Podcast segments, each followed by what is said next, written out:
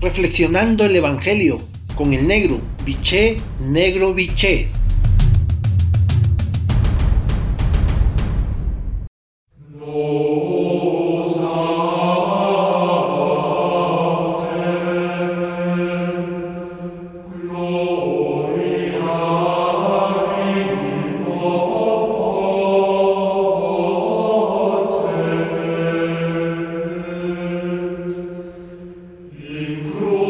Buen día hermanos y hermanas. Hoy el Evangelio de Mateo en su capítulo 9, versículo del 9 al 13, la frase central es la siguiente.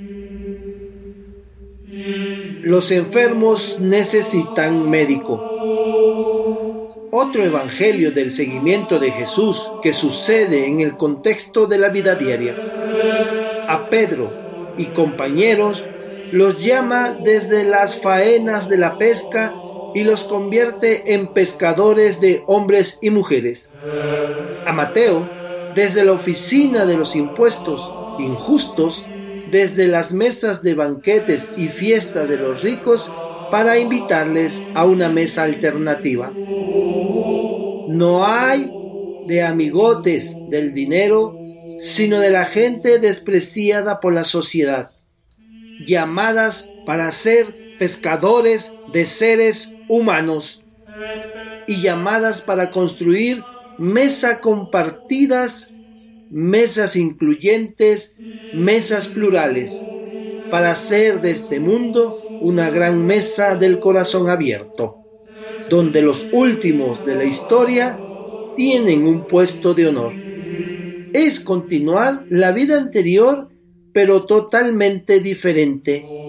Resulta claro en este texto que el único camino para ir hacia Dios es la misericordia.